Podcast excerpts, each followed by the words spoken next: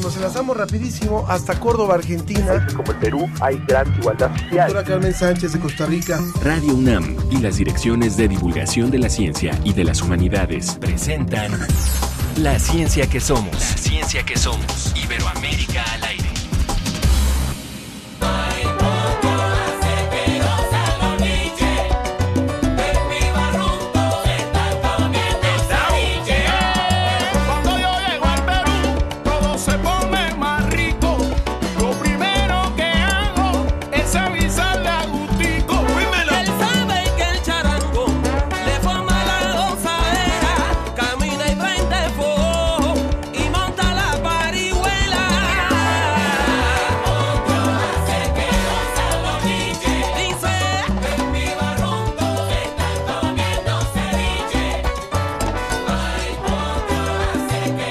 Esta música sabrosa, hoy, hoy sí le pongo 10 a la producción, perdón, hay otros días que no, pero hoy sí, 10 con esta música de Son Mi Barrunto, Elito Rebé, estamos escuchando esta orquesta cubana que se llama Elito Rebé y su charangón, un poquito más, un poquito más, por favor, ya estaban hablando del ceviche por ahí. en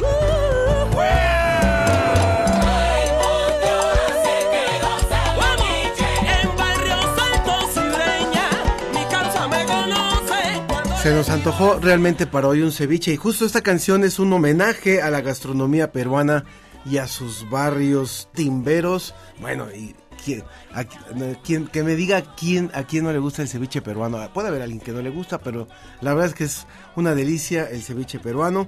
Así es que hoy eh, con esa música arrancamos la ciencia que somos.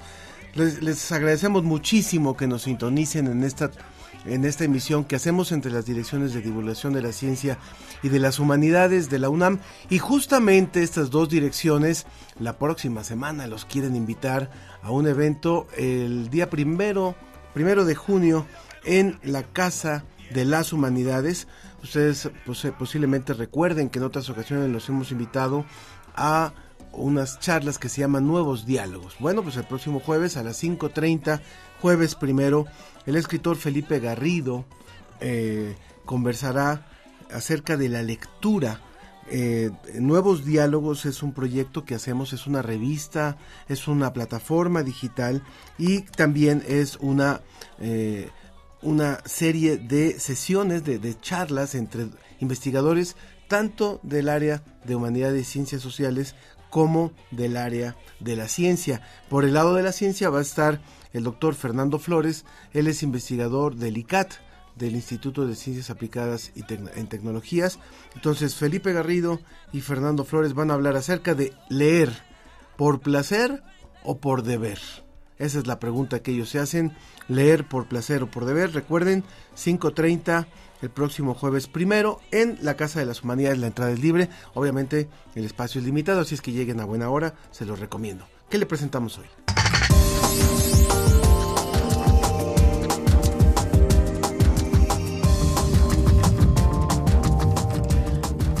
Estudiantes de la Universidad Autónoma de Tamaulipas ganan pase para asistir a competencia internacional de robótica. Hoy escucharemos sobre el descubrimiento de una nueva especie de musaraña mexicana. Una economía con visión social y comprometida con el medio ambiente.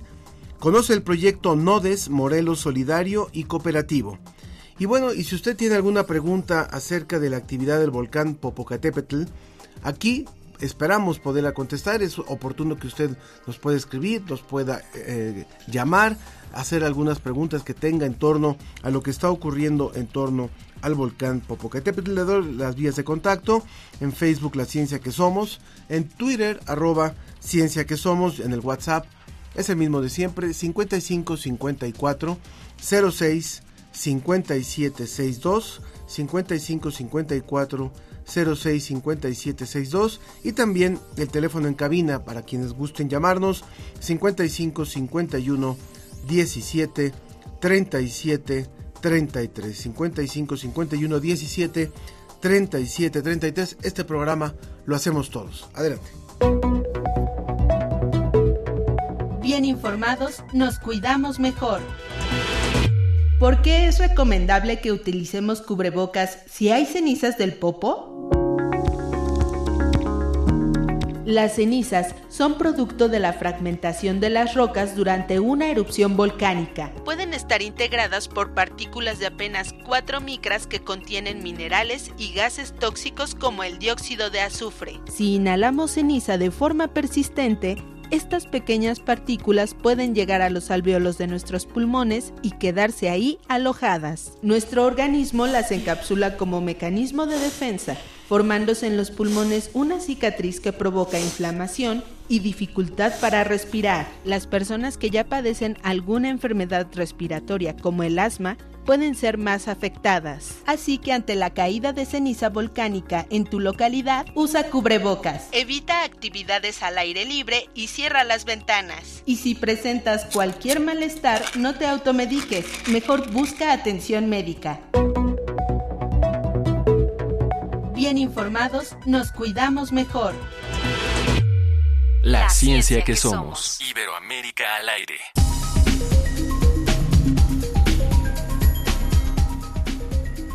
Continuamos, continuamos y ya están allá en Tamaulipas nuestros invitados, los primeros invitados de esta mañana. Si usted nos está siguiendo por Facebook, los puede ver a ellos. Son cuatro jóvenes, vamos a decirlo así. Uno un poquito menos joven, pero que es el maestro. Pero los otros son también muy jóvenes y nos da muchísimo gusto tenerlos. Primero Noé Abisaí Parra Flores. ¿Quién es? Noé, muy bien, Noé, bienvenido. Ramón Alejandro Escobedo. ¿Qué tal? Buenos días. Buenos días, Ricardo de Jesús Bernal. Buenos días. Buenos días. Y el doctor Hugo Barrón Zambrano, él es profesor de tiempo completo y coordinador del Laboratorio de Investigación en Inteligencia Artificial, en donde se prepara a los alumnos para las competencias de la Universidad Autónoma de Tamaulipas. Bienvenido, doctor. Eh, Muchas gracias y muchas gracias por esta invitación. Bueno, por favor, queremos que nos cuenten, que le cuenten al público eh, justamente cuándo fue esta competencia en la que ustedes estuvieron, la décima eh, 14 competencia de robótica a nivel nacional y que les dio el pase para ir por allá a Brasil, a ese lugar precioso que es Salvador de Bahía, ¿no? Si mal no recuerdo. Sí, así es, bueno, la competencia es el torneo mexicano de robótica que se realizó a finales del mes de, de abril. Eh, en esta categoría, eh, en este torneo eh, participamos con dos categorías, una que es de kits educativos, prácticamente es para la enseñanza de la robótica, y otro de que es de robot de rescate, lo que prácticamente diseñó un robot desde cero que nos permita utilizarlo en situaciones de alto riesgo para el ser humano. En el caso de la participación y lo que nos dio el paso a Brasil, el pase a Brasil es en la categoría de kits educativos. Eh, cabe resaltar que en esta categoría llevamos cinco años, eh, cinco torneos consecutivos ganando. Hemos tenido la oportunidad ya de asistir a Brasil con otros alumnos y con ellos en una versión anterior, donde hemos también obtenido buenos resultados, obteniendo segundos y terceros lugares. El primero se nos ha negado un poquito, pero bueno, esperemos que este año sea, el- sea el bueno. En este caso, ustedes obtuvieron primero y tercer lugar para esta, Así en es. esta competencia nacional. Eh, me gustaría que nuestros invitados, que, quien quiera de los tres, platicarnos un poquito de lo que fueron estos, estos trabajos, lo que hacen sus robots y qué les representó. ¿Quién quiere hablar? ¿Quién dijo Bueno, yo? en el caso, eh, en el caso de lo que es la categoría en la que participamos nosotros, que es la de kits educativos, lo que tenemos que hacer es el robot, existen dos robots, el cual uno pues trata de reparar una tubería dañada y el otro lo que hace es darle eh, los materiales para repararla, que en este caso serían unos tubos. Y todo lo tienen que hacer de manera autónoma, simplemente se inicia el programa y los robots se tienen que localizar de manera autónoma y hacer todo solos. ¿Cuánto tiempo está hablando Ramón, verdad? Ramón Alejandro Escobedo. ¿Cuánto tiempo, Ramón, se tardaron en desarrollar este robot y cuáles son las etapas que se siguen para desarrollarlo? Eh, bueno, con este robot, eh, los dos robots venimos trabajando desde el año pasado, en el torneo mexicano de robótica del año pasado. Eh, fueron los mismos que llevamos al torneo latinoamericano, que fue en Brasil, en el cual obtuvimos el segundo lugar. Y pues eh, este año todavía seguimos trabajando y, claro, renovando los códigos, cambiando cosas para hacer que fuera mucho más eficiente el- los robots. Me gustaría preguntarle a Noé, Noé, eh, ¿hay personas en tu familia eh, que se dediquen a la robótica o eres el primero que lo hace? Eh, como tal no hay, normalmente, bueno, la mayor parte de mis familia son maestros, pero igual me han enseñado un poco a, eh, la parte de la dedicación y pues esto no es más que invertirle pues tiempo y de, un, de un, uno mismo eh, investigar acerca de todos estos temas que nos benefician a, a todos. En tu caso, Ricardo, en tu caso, ¿es la misma situación o, o si hay personas, alguno de tus hermanos o tu papá o tu mamá, alguien que se dedique a la robótica? Eh, no, en mi caso también mis papás son maestros, solamente el que me inculcó el interés sobre la carrera eh, fue mi hermano, él culminó en esta carrera. Muy bien. Entonces, eh, uno de los robots nos dijeron ya se trata de reparar alguna tubería dañada. Cuéntenos del otro, por favor, del que obtuvo el tercer lugar, si mal no recuerdo. El robot que presentamos en el torneo es un robot de rescate. Este se encarga de estar en áreas donde pues las personas no pueden acceder. Mm, básicamente se encuentra en zonas de derrumbes, eh, identificación de personas, de objetos. A ustedes eh, ya estuvieron finalmente en una competencia latinoamericana, como nos decían ahí en Brasil. ¿Qué les representa ahora estar en esta competencia internacional para que será que será en, en Salvador de Bahía? ¿Quién Bueno, dice? ahorita Venga, espera pues, de que, eh, bueno, una característica que tiene esta categoría es que el reto cambia dos años. Entonces, prácticamente no es como que podamos crear un robot que simplemente vayamos mejorando. En este año el reto, el reto vuelve a cambiar, entonces en consecuencia hay que volver a rearmar, re- rehacer una, eh, una estrategia completamente, completamente nueva y lo que nos eh, significa son nuevos retos, ¿no? Pero también nos da mucho orgullo poder representar a México, que prácticamente es una competencia donde eh, participan varios países, entonces lo primero que nos da es mucho orgullo poder representar a México, de- demostrar lo que México está haciendo a nivel Latinoamérica y bueno, a nivel mundial, porque pues, se sigue en otros países, y pues también representar a, Tamaulipas y la Universidad Autónoma de Tamaulipas en estos eh, eventos y poder, poder poner el nombre en alto de la universidad. Eh, yo les preguntaría también, doctor, doctor Hugo Barrón y Noé, Ramón y Ricardo, finalmente eh, el que haya eh, buenos lugares de parte de una universidad en competencias nacionales y en competencias internacionales, pues esto se provoca. O sea, esto no es gratuito, no es la suerte. O sea, hay un proceso, hay un interés de parte de la universidad, hay un te- interés de parte de los alumnos. Entonces, ¿qué le, qué le dirían a los uh, jóvenes que nos puedan estar escuchando y que por ahí les pueda estar interesando la robótica? ¿Dónde pueden encontrar información, ya sea escrita o a través de videos, que ustedes recomendarían para ir iniciándose en el camino de la robótica? Que nada, como usted lo menciona, este es un trabajo que ya se lleva siete años eh, recorridos y principalmente pues, hay que agradecer mucho a nuestras autoridades, en nuestro caso al rector, Guillermo Mendoza y a nuestro director Vicente Saldívar, que prácticamente nos han permitido dar esta continuidad en nuestros proyectos, ¿no?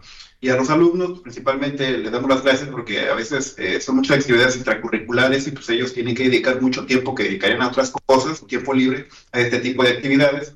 Lo único que se les puede decir es que se animen a participar. Muchas veces tenemos miedos o ciertos paradigmas de que no somos capaces para hacer ciertas cosas, pero realmente se puede hacer. Eh, estos alumnos son un ejemplo de ello, de que siendo en una universidad que tal vez no, no sonaba mucho en el área de robótica hace unos años, ahora es un referente en estas categorías para poder participar en diversos concursos, tanto a nivel nacional como a nivel internacional.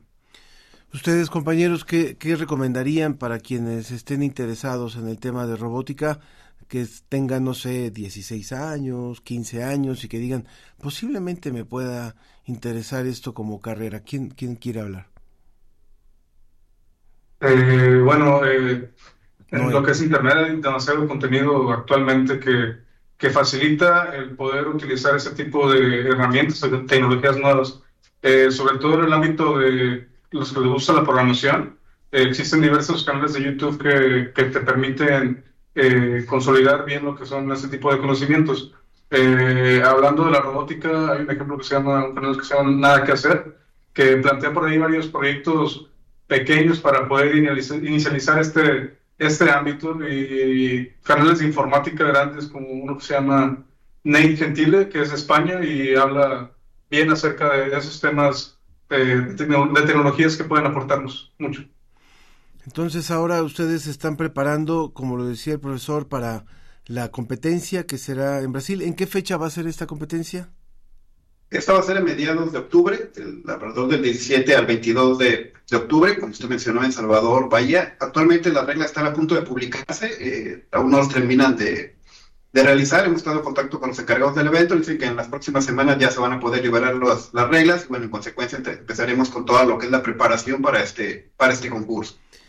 Yo quisiera preguntarles también a nuestros invitados, estamos hablando con el doctor Hugo Barrón, profesor de tiempo completo y coordinador del Laboratorio de Investigación en Inteligencia Artificial allá en la Universidad Autónoma de Tamaulipas, y a los tres estudiantes, Noé, Parra, Ramón Escobedo y Ricardo Bernal. Eh, ¿Qué viene después? O sea, esto finalmente creo que sirve mucho para la preparación, sirve mucho para ustedes mismos medir los, el talento y medir la, la capacidad de lo que pueden hacer, pero ¿qué aspiran, a qué aspiran en un futuro? Finalmente, ¿cómo ven una posibilidad de desarrollo para ustedes eh, dentro del campo de la robótica en un país como México? ¿O piensan especializarse fuera de México? ¿Cuál sería su, su principal aspiración? ¿Quién quiere hablar? Eh, bueno, en mi caso, eh, lo primero que, Ramón.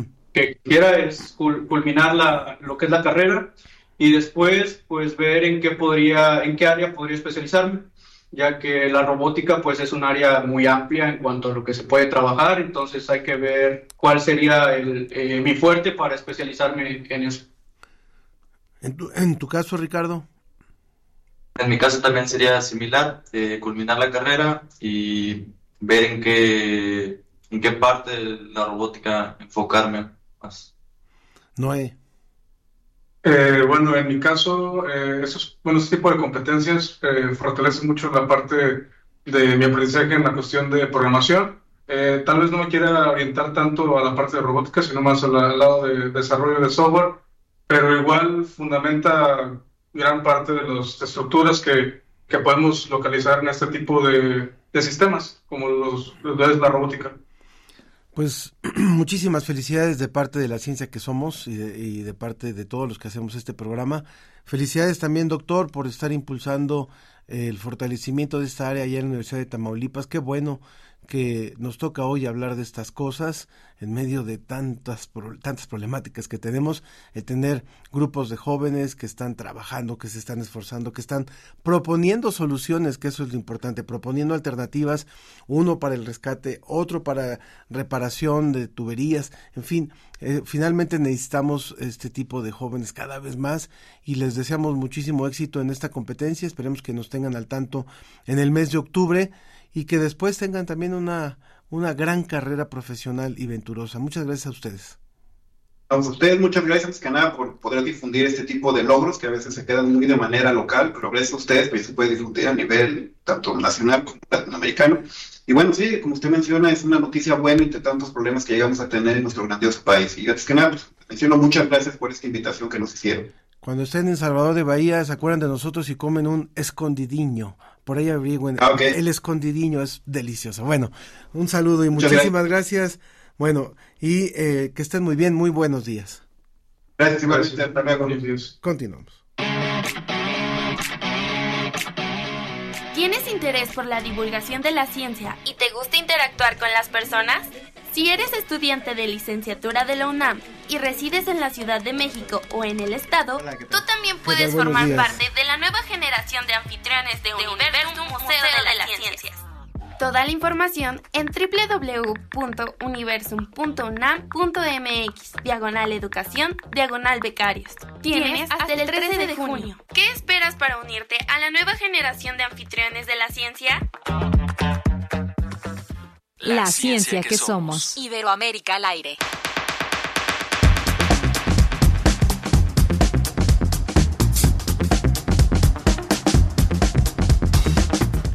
Continuamos aquí en La Ciencia que Somos. Los invitamos a que participen con nosotros. Recuerden en Facebook La Ciencia que Somos, en Twitter arroba Ciencia que Somos, también en el WhatsApp 55 54 06 57 62. Saludamos a Sergio Gasca que ya está escuchándonos.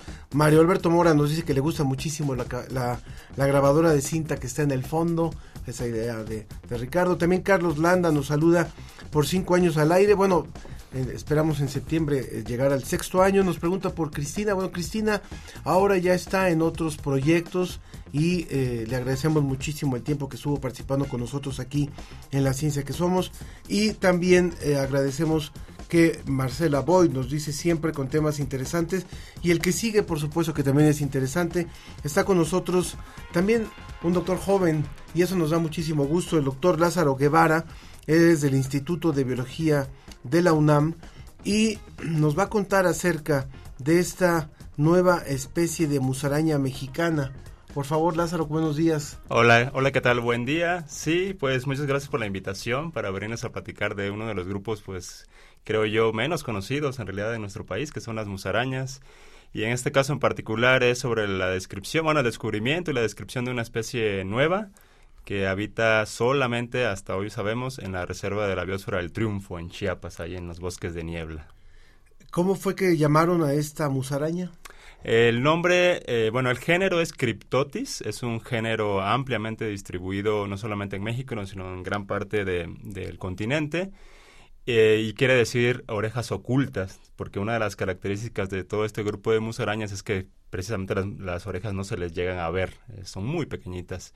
Y el nombre específico es, una, es un epónimo, es una dedicatoria a un investigador de Estados Unidos eh, que ha hecho mucho por trabajar con las musarañas de esta región del, del continente, el neotrópico, y es Neil Woodman, que he tenido la oportunidad también de trabajar con él, y, y, bueno, quise dedicársela por todo el esfuerzo que ha hecho por impulsar el conocimiento sobre musarañas.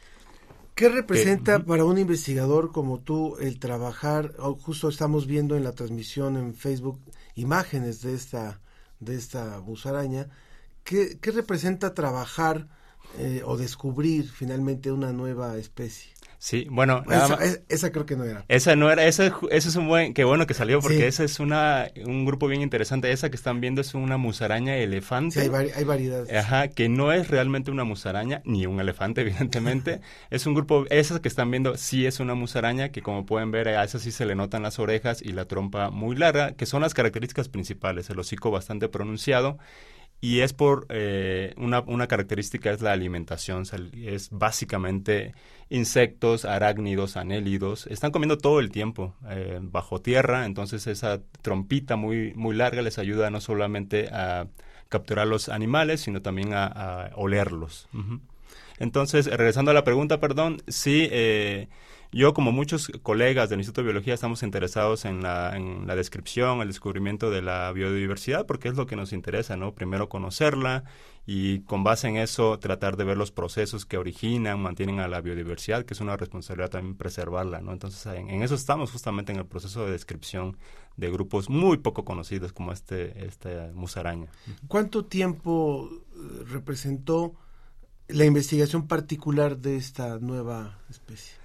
Ah, eh, mucho tiempo en realidad porque yo cuando fui al campo originalmente con, con, varios estudiantes, con varios amigos, fue en 2007, o sea, ya tiene mucho tiempo, ¿no? Estuvimos trabajando allá un par de veces en el Triunfo y ahí obtuvimos un ejemplar de esta musaraña. Entonces ya de ahí yo he trabajado mucho tiempo con musarañas, pero ya en este caso en particular de solamente dedicarme a describir, lo cual es realmente pesado, eh, tratar de hacer comparaciones con otras especies que conocemos.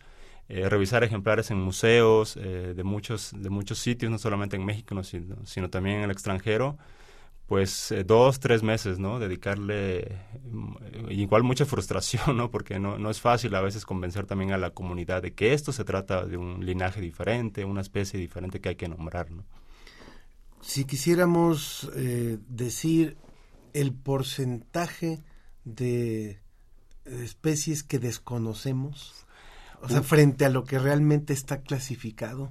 Wow, eso sí es, eh, es, es, es, impresionante realmente el porcentaje. Muchas veces, mucha, mucha gente no lo cree, pero hay estimaciones que solamente conocemos el 10% realmente de la diversidad que existe en el planeta. Esto varía evidentemente a través de los grupos, grupos relativamente bien conocidos como mamíferos, aves, ya no se espera tanto, o sea, en realidad conocemos una diversidad tal vez cercana al 70, 80%, incluso para aves más alto Pero si miramos a otros grupos como de hongos o de, de artrópodos, por ejemplo, ahí se dispara hacia el otro extremo, ¿no? Eh, Realmente necesitamos gente que, estudiantes sobre todo, que empiecen a trabajar en esta parte que es apenas la descripción de la biodiversidad, ¿no? Que no conocemos prácticamente nada, ¿no? Eh, ¿Te puedo preguntar tu edad? Sí, tengo 40 años.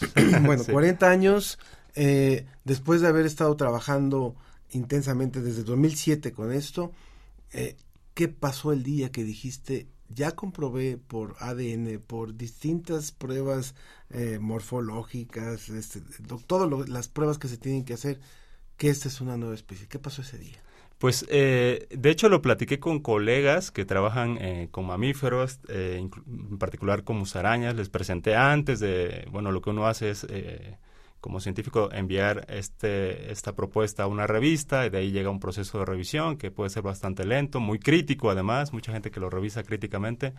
Pero antes de eso sí traté de consultarlo con, con gente muy cercana y, que, que revisara, ¿no? Como tal, como, como lo hacemos, ¿no? Pero una vez que ellos me dieron como luz verde, dije, es momento, ¿no? Y, y, y lo hice, eh, en este caso lo hice so- como autor eh, único, generalmente se hacen colaboraciones, pero en este, pues yo realmente me dediqué eh, en todo el esfuerzo para, para describirla, ¿no? Hace ocho, nueve años describimos otra de la selva lacandona y ahí sí fue un trabajo en conjunto, ¿no? Que sí requirió un equipo mucho más grande, ¿no? Pero sí, para el caso de mamíferos es difícil tomar la decisión porque eh, hay muchos escépticos, ¿no? De que todavía hay especies nuevas de mamíferos, ¿no? Pero pues sabemos que todavía las, las O hay. sea que, o sea que para todo biólogo eh, posiblemente dedicado a la investigación, cuando dicen que toda persona tiene que tener un hijo, sembrar un árbol, escribir un libro y definir una especie, por lo menos, ¿no? Exacto, sí, estoy, estoy de acuerdo, sobre todo para los que estamos en esta parte de la taxonomía sistemática que tiene, que ver con la descripción de la biodiversidad, sin duda, eso es como una,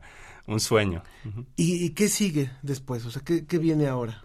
Yo, yo ahorita eh, me gustaría entablar como colaboraciones con la gente, de hecho acabo de platicar hace un mes con la gente que trabaja ahí, con la gente de la reserva, la gente eh, que estaba muy interesada. De, ellos, de hecho, ellos me contactaron porque querían conocer más, quieren tener listados actualizados de la biodiversidad que ellos están encargados también de preservar, ¿no? Entonces, la idea es tratar de hacer un monitoreo porque lo cierto es que solamente tenemos el registro de tres individuos de esta, de, de esta especie en la reserva. O sea, es muy poco en realidad, ¿no? Entonces hay que explorar mucho, hay que hacer trabajo de campo y hay que platicar con la gente porque aunque uno no lo crea, a veces la gente es la que las ha visto, ¿no? Entonces solamente falta acercarse con la gente que habita ahí en la reserva para conocer más acerca de ella, ¿no? Que yo creo que es el siguiente paso. ¿Sería muy aventurado decir que puede ser una especie en peligro de extinción?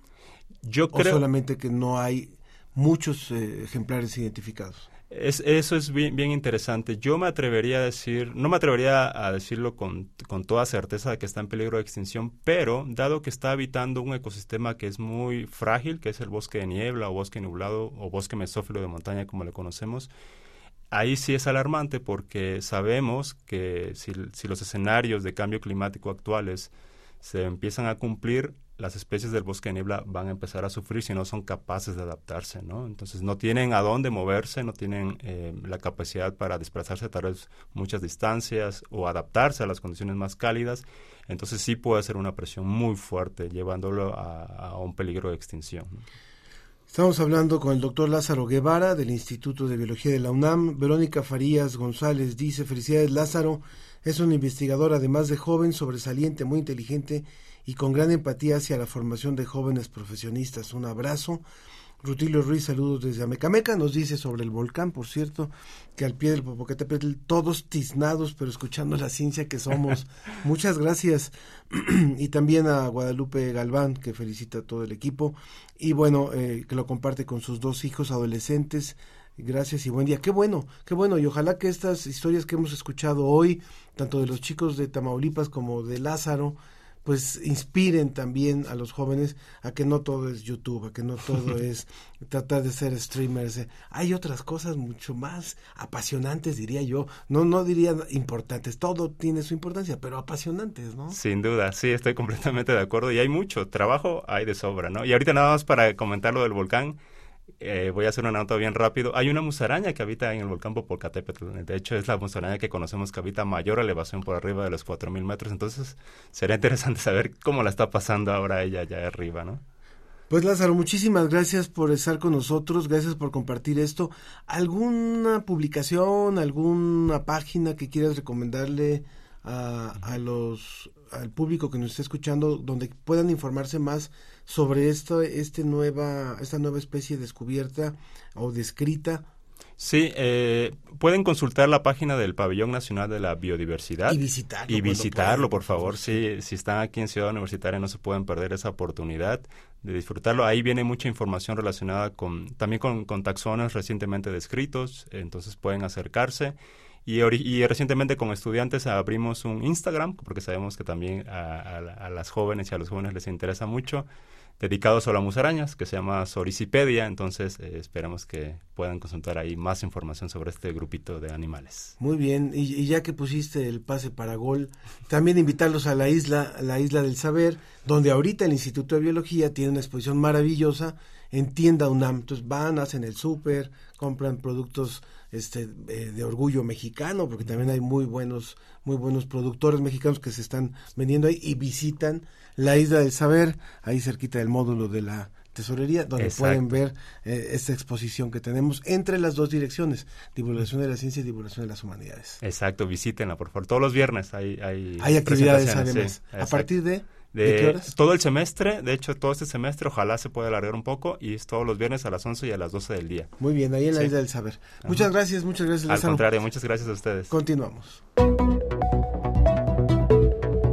Bien informados, nos cuidamos mejor.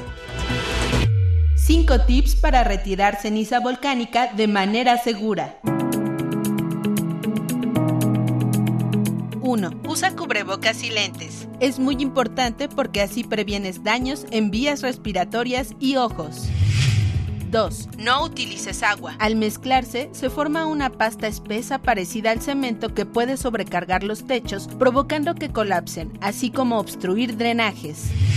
3. En techos, patios y calles, va reformando montículos y ponlos en bolsas. Puedes utilizarla como abono usando una parte de ceniza por dos de tierra. 4. Para el auto, utiliza plumero o soplador para evitar rayones, daños a la pintura y corrosión. Después, lava con agua a presión en la menor potencia y seca con microfibra. 5. Cuida tus plantas. Con el plumero también puedes sacudir la ceniza que se acumuló en ellas. Bien informados, nos cuidamos mejor. La ciencia que somos. Iberoamérica al aire.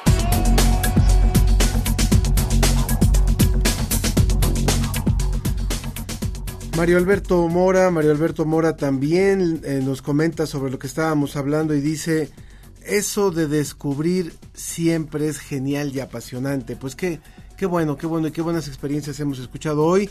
Y otra, vamos con otra buena experiencia y nos enlazamos ahora hasta Morelos, en donde está Tatiana González Rivera.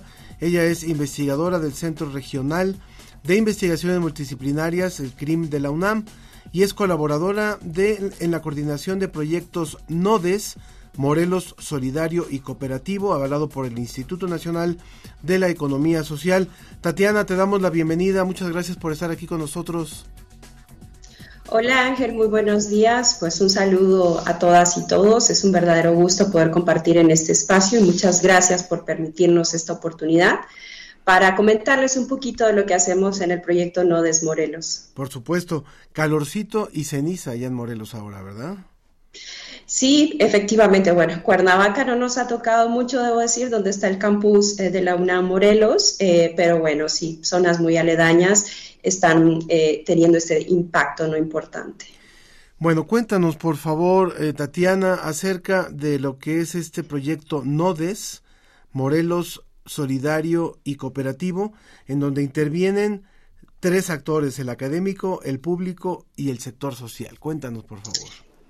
Es correcto, Ángel, como lo acabas de apuntar, pues esto es una alianza, debo decir una alianza estratégica eh, bastante positiva entre la academia, aquí tenemos la coordinación por parte del CRIM de la UNAM, pero por supuesto participan muchos más actores académicos que se han venido sumando, de la universidad, por ejemplo, del Estado, Morelos, y otras privadas también de acá. Eh, tenemos al gobierno local, esto es muy importante, eh, gobierno, actores de, eh, a nivel del Estado, ¿no? que conocen el territorio, que tienen esos programas, políticas públicas. Está participando con nosotros la Secretaría de Desarrollo Sustentable del Estado y, por supuesto, no menos importante, el actor eh, del sector social. ¿no? Trabajamos con cooperativas, sociedades de producción rural y, en general, sociedad civil organizada. ¿Cuál ha sido el gran, el gran camino que ha tomado este proyecto? ¿Quiénes se han visto beneficiados? ¿Cómo es que han ido impactando en las comunidades?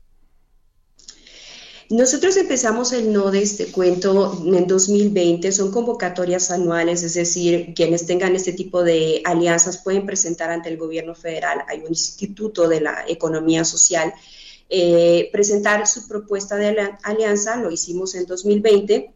Y como mencionas, ha sido un camino bastante arduo. Nos tocó el arranque con toda la pandemia por COVID-19 y la intención de estos nodos, pues a partir de la alianza, es precisamente impactar desde la investigación, las capacitaciones, pero sobre todo el acompañamiento a distintos emprendimientos que están impulsando actividades, diríamos, socio y económicas que son amigables con el medio ambiente, que tienen una responsabilidad social más consciente, que benefician a los asociados, a la comunidad y, por supuesto, a este medio natural. Ha sido arduo el camino, eh, ciertamente, eh, no es fácil de pronto llegar a las comunidades y de ahí la relevancia del NODES. No es que las comunidades o estos emprendimientos acudan a la academia, yo creo que lo importante y lo que permite el NODES es que la academia vaya precisamente a esas comunidades y trabajemos al ritmo de ellos, ¿no? Este es uno de los desafíos más relevantes de trabajar con estos grupos o colectivos en comunidades, pero el NODES nos ha permitido pues este puente, ¿no? Me gustaría que nos pusieras un ejemplo, Tatiana, de, porque creo que es muy relevante lo que nos estás contando. Finalmente, es un proyecto, es una alianza donde intervienen tres actores, como lo hemos dicho, pero interviene la parte de ciencia, la parte académica, que justamente es la que nosotros abordamos en este programa. ¿Cuáles son los conocimientos que desde la academia se han puesto a disposición de este proyecto y que han servido para que el sector eh, público y el sector social los retomen, porque muchas veces no los escuchan. Entonces los retomen y los incorporen a un proyecto y se convierta en acciones como un mercado, eh, apoyar a ceramistas, apoyar a, un bazar. Pero primero, ¿dónde viene la parte teórica? ¿Dónde viene la parte de investigación? En primer lugar, es importante el diagnóstico, ¿no? Eh, estamos hablando de nodes a nivel territorial, local, no es lo mismo un emprendimiento de economía social solidaria de Morelos o pensemos aquellos que pueden estar en el norte del país. Vale apuntar, eh, Ángel, que hay nodes en todas las entidades federativas, alrededor de 91 nodes, y pues trabajan a nivel local, como ya he mencionado. Entonces, los diagnósticos son relevantes y ahí la academia apunta eh, o aporta muchísimo en ese sentido, saber qué está pasando en este territorio, qué tipo de emprendimientos nos encontramos. Por ejemplo, te pongo el caso muy rápido, Morelos, la mayoría son informales, entonces una necesidad y un área de oportunidad es colaborar con ellos para transitar a esta formalidad y, por ejemplo, que ellos puedan acceder a las políticas públicas, a los programas locales que encontramos, por ejemplo, a nivel Morelos, que hay muchos, pero como están dispersos, también el NODES ayuda a organizar estos programas y acercar al gobierno con esas comunidades y eh, orientarles de cómo ellos pueden participar, ¿no?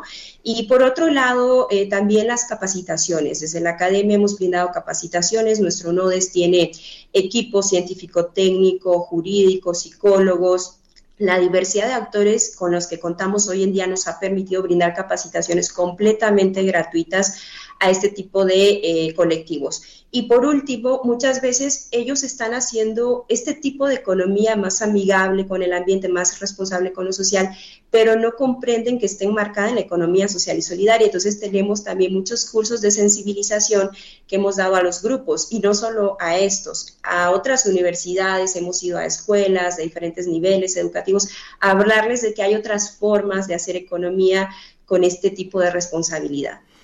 Tú dices que esto surgió en el 2020, el, este proyecto en particular, y que existen 91 nodes en, en todo el país.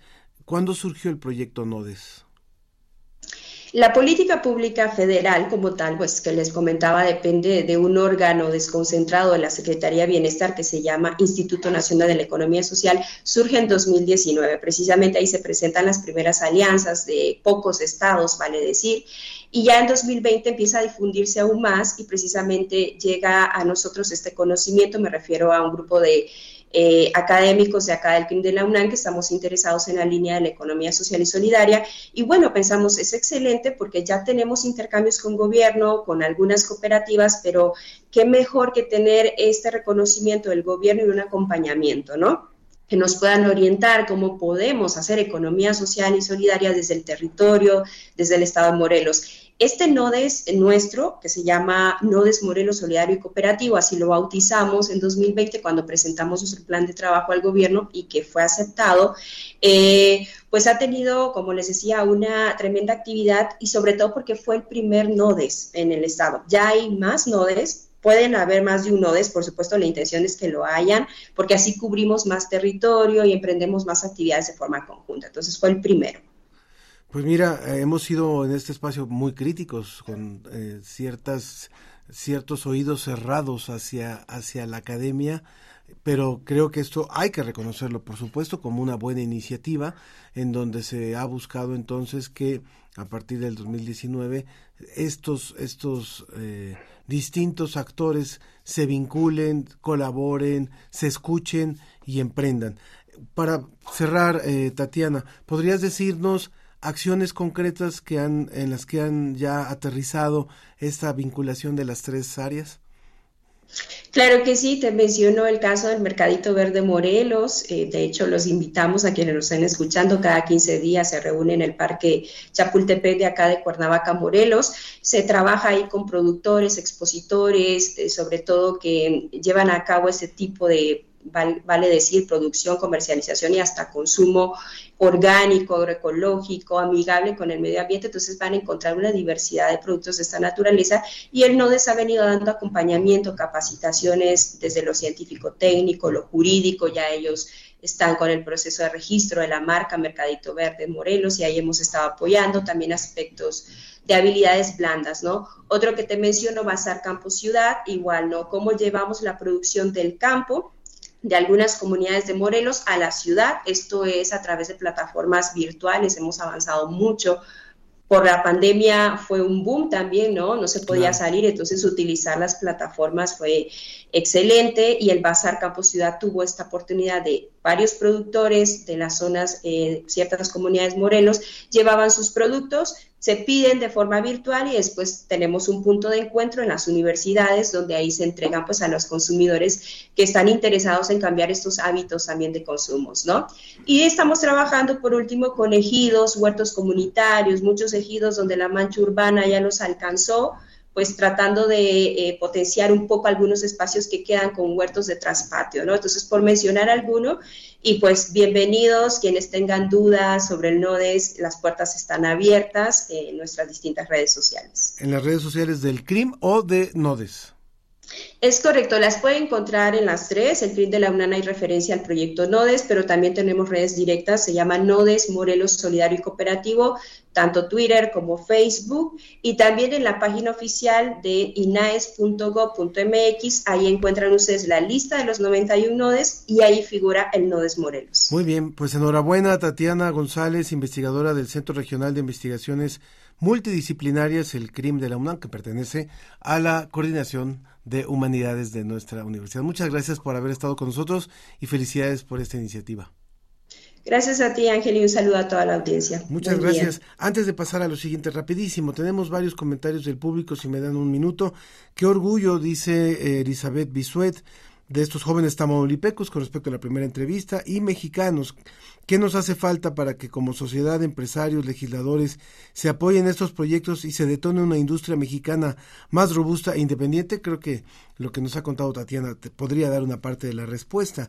Desde aquí, Elizabeth Bisuet, felicidades a quienes participaron en el descubrimiento de esta musaraña de orejitas pequeñas, o creo que decía ocultas, ¿verdad? Así, algo así se llamaba.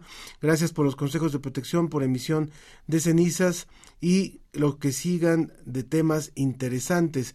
También nos escribió Gaby Frank que ya no nos había escrito, por cierto, dice, cuando comenzó, eh, dice este excelente programa, cuando comenzó duraba dos horas, en realidad nunca duró dos horas, duraba hora y media. Dice, y regresan a ese horario, pocos son programas tan interesantes como este. Felicidades a todo el equipo, muchísimas gracias. Y también ella pregunta, ¿las cenizas del volcán son buenas como fertilizante para las plantas? Ahora lo hablaremos. También nos escribió Elizabeth Butrón, dice, ay, qué bárbaros, interesantísimo programa, felicito a todos calurosa, calurosamente. Elizabeth Butrón. Continuamos ahora sí.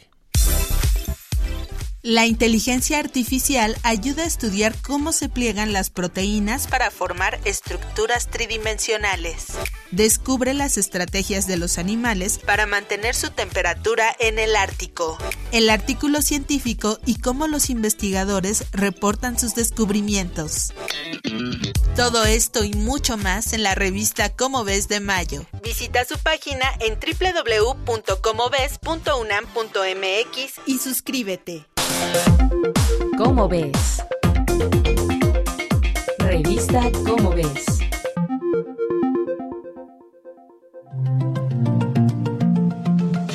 Porque cuando el epicentro de un microsismo es dentro de Ciudad de México no suena la alarma sísmica?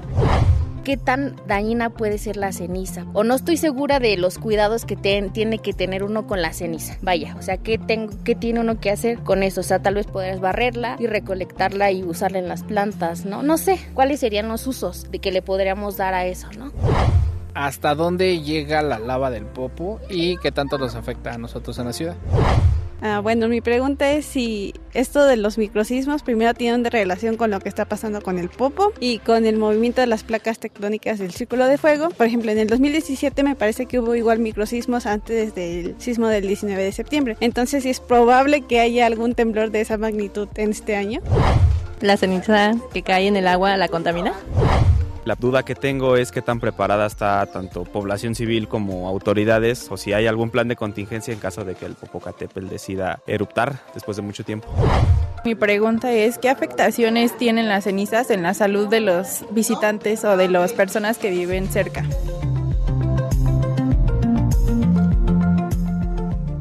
Está con nosotros el doctor Juan Manuel Espíndola, él es investigador del Departamento de Vulcanología del Instituto de Geofísica de la UNAM. Juan Manuel, ya, ya viste la batería de preguntas que tienes, así es que hay muchas, muchas que te hacen hoy, el, que te hace hoy el público. Bienvenido. ¿Nos escuchas? ¿Me escuchan ahora? Ahora sí, ahora sí, Juan Manuel. Eh, pues bienvenido a la ciencia que somos hay mucha inquietud en torno a los microsismos, en torno a lo dañino que pueden ser las cenizas, en torno a, si hay verdaderas medidas de, prevención para, o de evacuación. Bueno, adelante, adelante, por favor, Juan Manuel. Pues muchas gracias por la invitación. Eh, pues todas estas preguntas son, son eh, legítimas porque pues, están relacionadas con, con nuestro planeta, ¿no? Y tiene razón, una, de las eh, comentarios que se hacía es que en el 17, pues también hubo un cierto, un cierta actividad en el Popocatépetl, no tan intensa como la de ahora, pero hubo alguna, alguna actividad.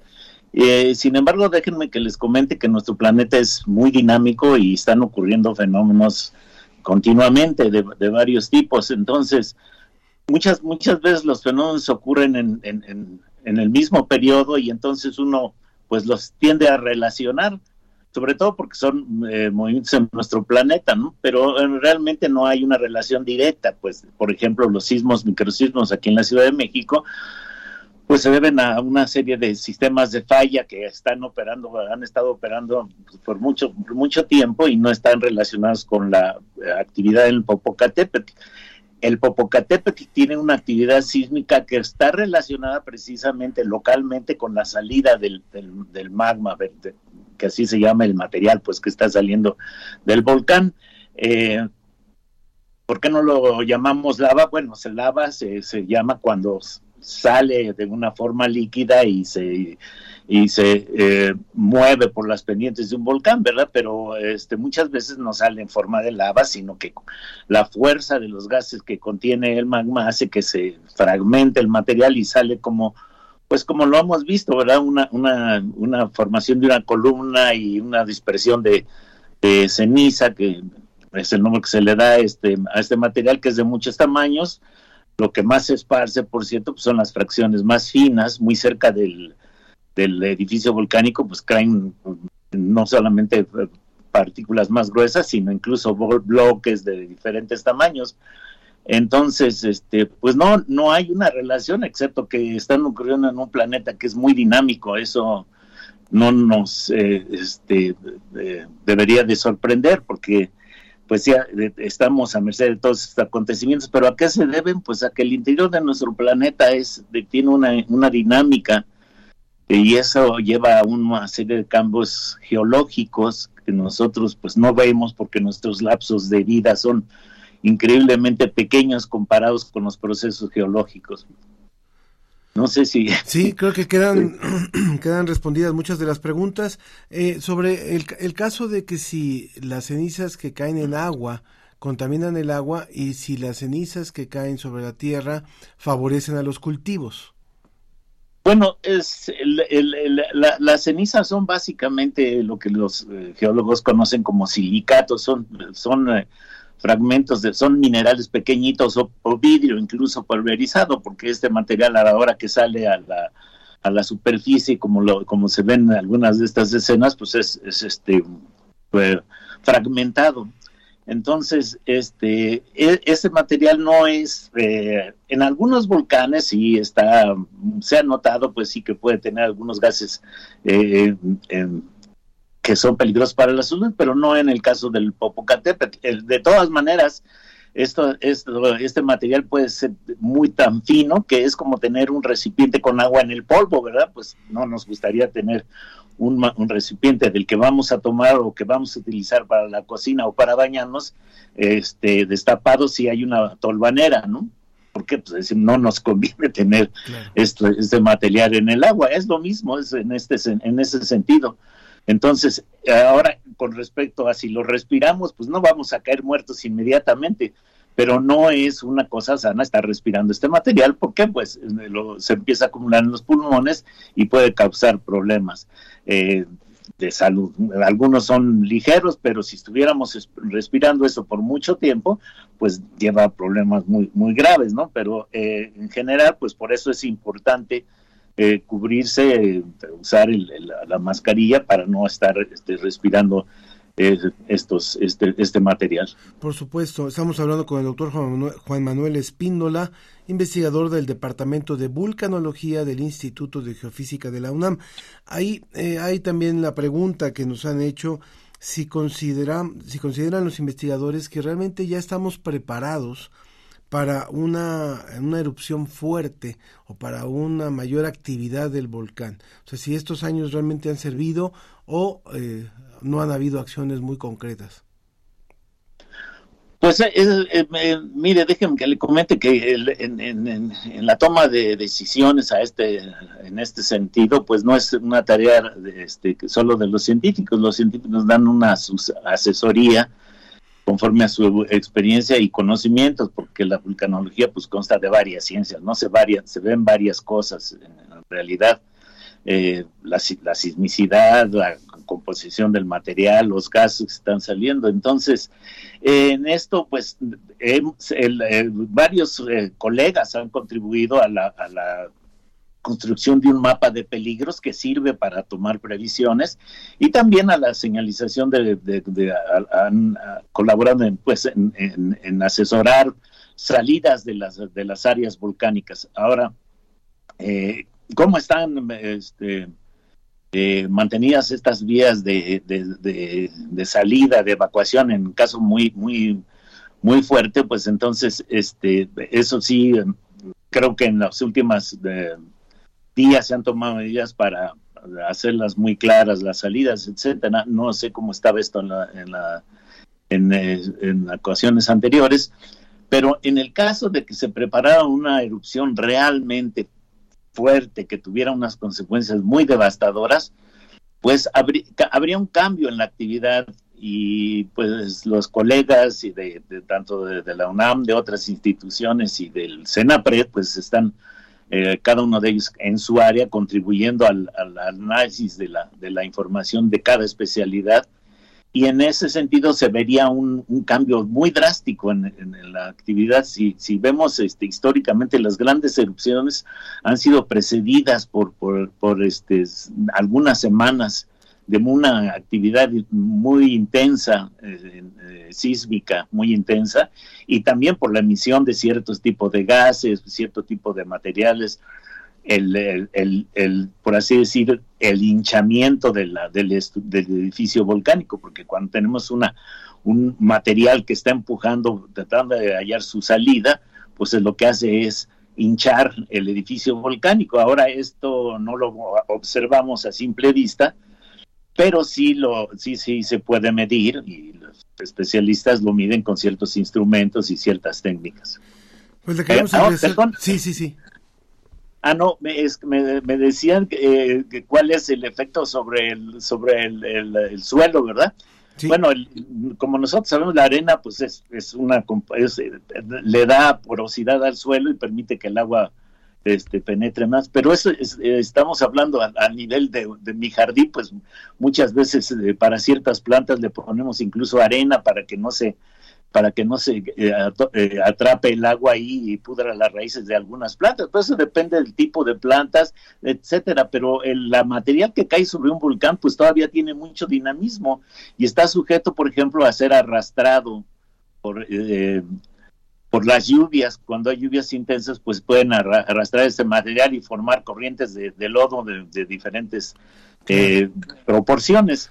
Eh, a la larga, pues este material sí, a la larga, eh, comentan nuestros colegas expertos en la ciencia del suelo, pues que sí se degradan y forman un- una, una cubierta este, fértil, ¿no? Sí. Entonces, eh, pero digamos que estamos viendo, hablando de diferentes tiempos, ¿no? ¿Qué procesos pueden ocurrir en diferentes tiempos? Pero la gente no, no se puede, no se debe preocupar si cae una pequeña porción de, sobre sus plantas, porque pues no les va a ocurrir nada.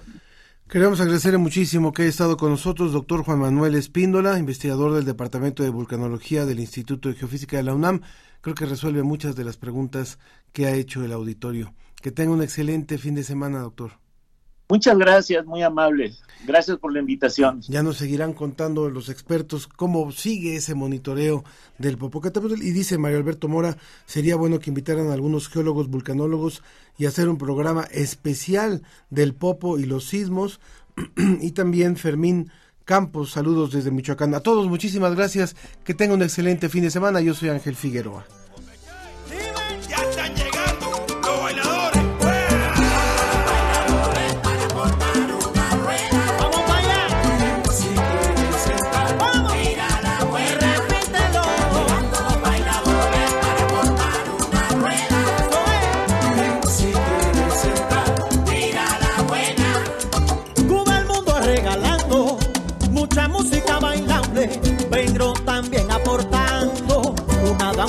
alambre.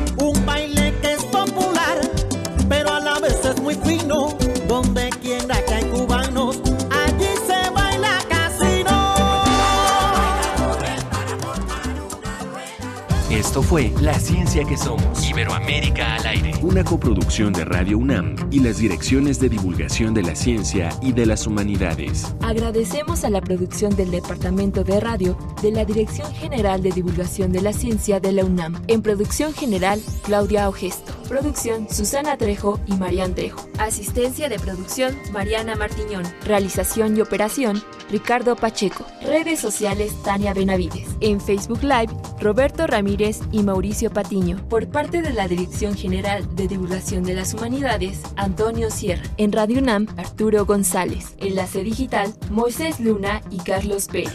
La ciencia que somos. La ciencia que somos. Los esperamos el próximo viernes.